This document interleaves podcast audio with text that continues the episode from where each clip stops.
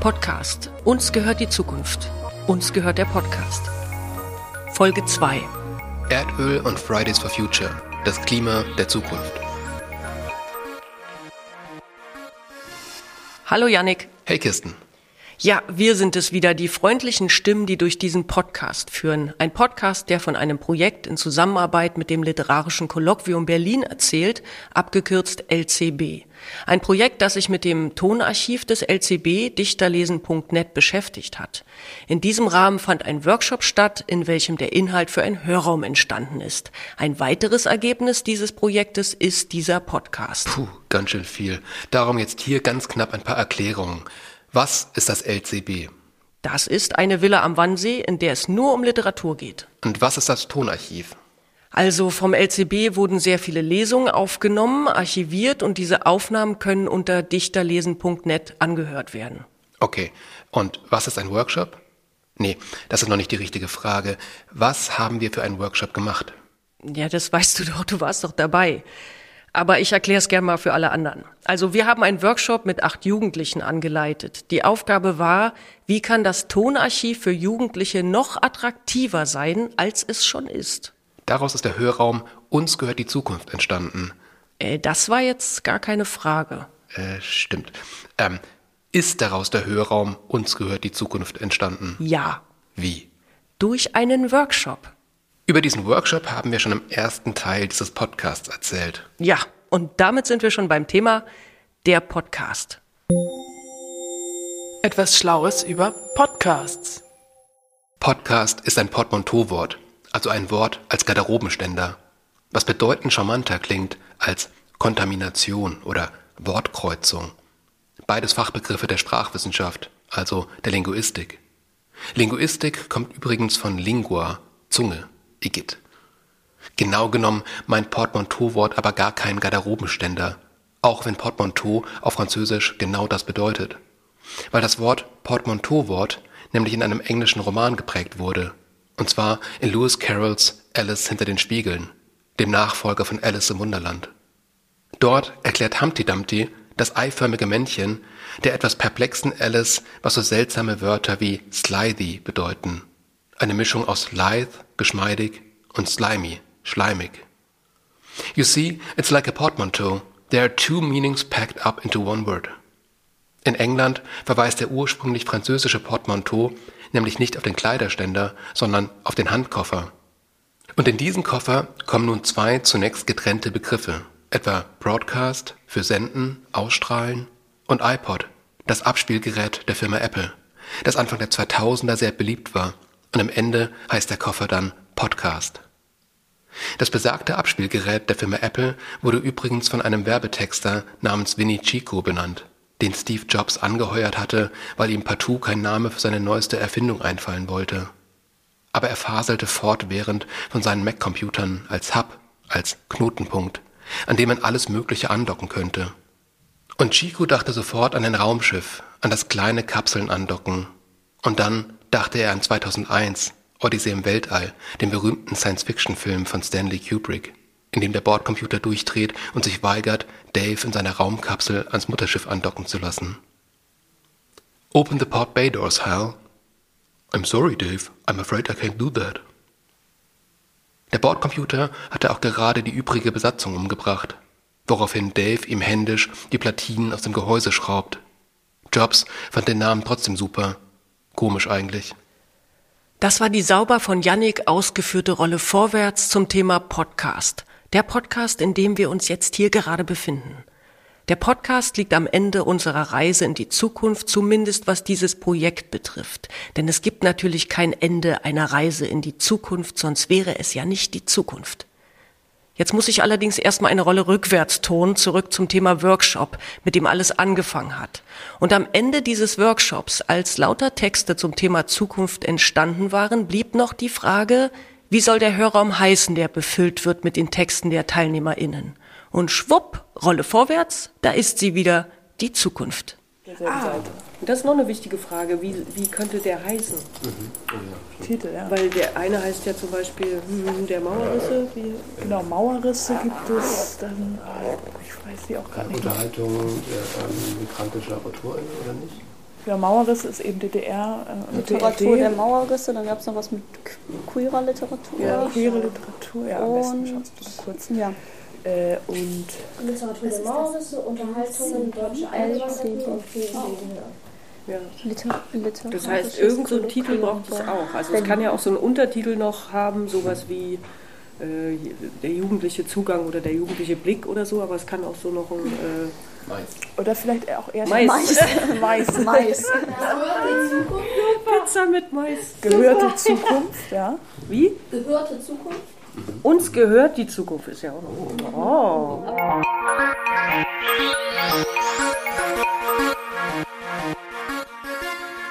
So, und jetzt kommen wir zu Johanna. Johanna, das Mikro gehört dir. Hallo, ähm, ich bin Johanna und ich habe ähm, ein bisschen auf der Seite dichterlesen.net rumgestöbert. Da habe ich ähm, unter dem Schlagwortverzeichnis da nach interessanten und auch zukunftsbezogenen Schlagwörtern geguckt. Und da habe ich zufällig das Schlagwort Fridays for Future gefunden. Und da dachte ich mir, ja, das ist doch sehr zukunftsbezogen. Und ähm, da habe ich einen sehr interessanten Beitrag gefunden von einer Veranstaltung, ähm, zu der ich jetzt einfach mal so aufgeschrieben habe, worum es da so geht und dann auch meine Gedanken dazu. Genau. Denken ist das Durchsprechen einer Sache mit sich selbst, sagte Hannah Ahrens einst. Genau das tat Ioma Mangold, der Autor des Buches Der innere Stammtisch, ein politisches Tagebuch.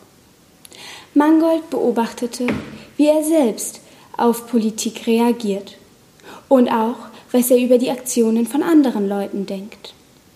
In der Lesung und Diskussion am 16. September liest er aus seinem Buch vor und steht Moderator Robert Habeck Frage und Antwort, die sich über die ganze Bandbreite seines Buches erstrecken. Und noch etwas weiter. Ja, aber das Buch ist ein absolut reflexiver Stammtisch. Also das, das habe ich ja am Anfang auch gesagt. Das ist völlig klar, wäre auch ein fürchterlich intellektuell unbefriedigendes Buch, wenn es nur darum ginge, irgendwie die Bauchgefühle rauszuhauen. Ähm, so würde ich mein Buch selber überhaupt nicht sehen. Natürlich, äh, da, da, da steckt ja ganz viel Reflexion darin und selbstverständlich auch der Versuch, oder nicht auch der Versuch, ähm, ich glaube einfach, also ich, ich versuche konkret zu antworten. Du sagst, es mangelt mir gewissermaßen auch so ein Modewort unserer Zeit an Empathie für die Betroffenen. Ich selber würde sagen, ich stehe für einen gesellschaftspolitischen Universalismus und deswegen mag ich diese Rede der Betroffenen überhaupt nicht. Das ist ein, ein übermächtiges, äh, ein übermächtiger Begriff, mit dem seit einigen Jahren überall herumgefuchtelt wird. Es dürfen nur noch die Betroffenen überhaupt was sagen. Als wäre das Privileg, die äh, Welt zu beschreiben, das der Betroffenen. Und dann gibt es natürlich ewige Kämpfe darüber, wer unter welchem Aspekt ein Betroffener ist. Ich könnte mich hier auch hinsetzen und sagen, ich bin ein Betroffener, weil als Afrodeutscher gehöre ich zu einer diskriminierten Minderheitengruppe. Aber damit verkapseln wir uns. Ich will auch nicht als Betroffener sprechen. Ich möchte schon im Sinne der Respublika versuchen, dass es so einen universellen Ort gibt, wo wir gemeinsam streiten können. Laut Mangold ist das Buch ein spielerischer Versuch, Bewegung in das eigene Denken zu bringen. Eine Art Selbstaufklärung. Ioma Mangold zwingt sich zur Selbstreflexion und das zu verschiedenen Themen der heutigen Zeit mit vielen persönlichen Alltagsbeispielen. Es gibt vieles, was den Autor beschäftigt. Zum Beispiel die Ausstellung der eigenen Tugendhaftigkeit, zu der manche Leute neigen. Auch in Bezug auf das Klima. Dennoch meint er, dass jeder in diesem Leben schauen muss, wie er es schafft, auf ein, irgendein Plateau zu kraxeln, von dem er auf andere hinabschaut. Mangold erwähnt unter anderem, dass seine Familie schon seit der dritten Generation autofrei lebt. Ich weiß nicht genau, was ich davon halten soll. Ich persönlich bin lieber mit Menschen auf Augenhöhe, anstatt dass ich mich über sie stelle. Auf andere hinabschauen hat immer so etwas Überhebliches, finde ich. Generell hat das Thema Klima einen nicht unwichtigen Bereich in seinem inneren Stammtisch. Der Autor erzählt von Beispielen aus seiner Nachbarschaft. Zum Beispiel von einem Professor, der über die Praxisfähigkeit eines neuen, nachhaltigen Lebensstils schreibt und welchen er am Flughafen trifft, wo er, genau wie Ioma Mangold selbst, auf den Flieger von Berlin nach Wien wartet. Auch die Idee einer Freundin, für jede geflogene Meile etwas an eine Umweltschutzorganisation zu spenden, sieht er als keine Lösung für ein apokalyptisches Problem an. Ich auch nicht. Apokalyptische Visionen misstraut er jedoch. Denn die Leute denken und dachten schon immer, dass ihnen unmittelbar der Weltuntergang bevorsteht. In seinem Buch schreibt er, Natürlich sehe ich die Katastrophe, die auf uns zurollt. Aber ich sage mir, was kommt, das kommt. Katastrophen gehören zur Weltgeschichte. Das wäre nicht meine Herangehensweise. In gewissem Maß gehören Katastrophen immer mit zur Weltgeschichte. Na klar, aber der Klimawandel ist in meiner Wahrnehmung viel mehr als nur eine Katastrophe. Und wenn wir es einfach auf uns zukommen lassen, vernichten wir uns selbst. Ich setze bei der Klimakrise auf eigenes Handeln und Veränderungen im Alltag. Mangold glaubt vor allem an technische Lösungen, zum Beispiel im Bereich der Mobilität. Wenn es ums Klima geht, ist es schwer, Greta Thunberg unerwähnt zu lassen. Das tut Ioma Mangold auch nicht. Allerdings sieht er Greta eher unter einem sarkastischen Blickwinkel und erwähnt ihre Segelyacht und Unschuld. Er mag keine unantastbaren Heiligenfiguren. Aber ist Greta denn eine unantastbare Heiligenfigur? Vielleicht ist sie näher dran als andere, und ich finde es toll, dass sie uns alle, auch die Erwachsenen, an den Klimawandel und seine fatalen Konsequenzen erinnert. Der Autor sagt, dass wir umdenken müssen, wenn weiter Wursteln zur Sinnflut führt, und ich hoffe, dass wir das noch rechtzeitig schaffen. Trotzdem klagen die, die sich immer beschweren, dass nichts passiert, dann doch, wenn etwas passiert, weil es dann zu viel und nicht in ihrem Sinne ist. Mangold sagt, dass seiner Meinung nach ein höheres Niveau der politischen öffentlichen Debatte möglich ist. Das sollten wir erreichen, sowohl im Alltag als auch in den sozialen Netzwerken, aus denen wir uns inzwischen Liebe und Hass holen. Laut Ioma Mangold sind Wutbürger, von denen es doch einige gibt, stärker an ihre Twitter-Blase gebunden als an Parteien, die sagen, dass sie schon zwei Drittel ihres Koalitionsvertrags erfüllt haben. Auch enorme Empörungswellen entstehen oft durch Social Media, was den Autor stört. Das Beste sei, seiner Meinung nach, mit einer bestimmten Meinung in eine Diskussion zu gehen und diese mit einer anderen Meinung wieder zu verlassen. Ioma Mangold kommt zu dem Schluss, dass wir auch viel auf andere gucken. Wenn wir zum Beispiel beim Autofahren jemanden vorlassen, nach dem Motto, der Klügere gibt nach, überprüfen wir direkt, ob die andere Person auch die Hand zum Dank nach oben reckt, anstatt uns über unsere eigene Freundlichkeit zu freuen.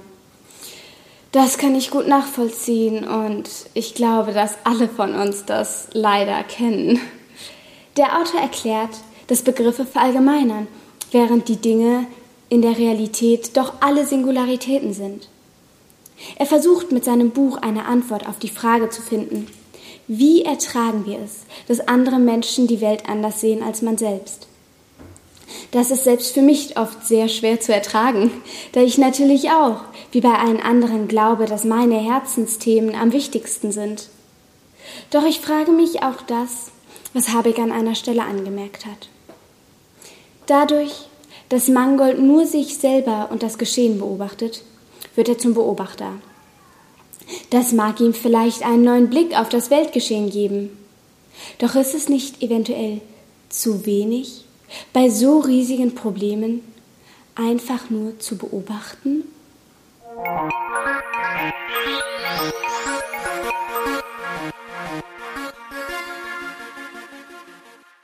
Ich hatte den Suchauftrag, einen Autor mit Z aus dem 20. Jahrhundert oder der im 20. Jahrhundert gelebt hat. Ich habe einen ukrainischen Autor namens Shiri Jadan gefunden, der ein Gedicht, beziehungsweise unter anderem das Gedicht Seid ihr bereit vorgetragen hat. Guten Abend. Ви готові? Це початок вірша був. Ви готові? Душі лісових птахів зіштовхуються в повітрі. Час наслухати ніч, торкатись невидимих крил. Ви готові зійти на північній платформі і підхопити цю давню мелодію. Грифель у дитячих руках проводить лінію дихання, лінію, за яку не заступить вогонь, бути разом, триматися світла, триматися разом посеред крил, які на щось цьому повітрі опирались, щось вихоплювали з нього, пружинили, прирізали світло в картонних коробках весни. Ви готові читати вголос так пристрасно, ніби цілуєтесь із власним видихом, ніби освічуєтесь кисневі своєї країни. Ви готові говорити так, ніби саме від ваших слів залежить майбутнє цивілізації.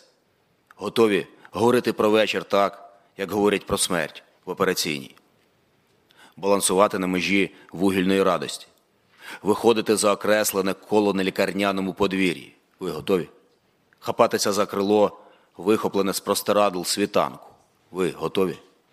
Вкладати пальці в рани морожених яловичих туш, відчувати серцебиття міста на вечірніх перехрестях, спів, яким заливають гіпсові форми голосу, спів, що наповнює поштові скриньки легень кореспонденцію вітру, спів, що ламає хлібину мови, годуючи ранок житнім присмаком псалма.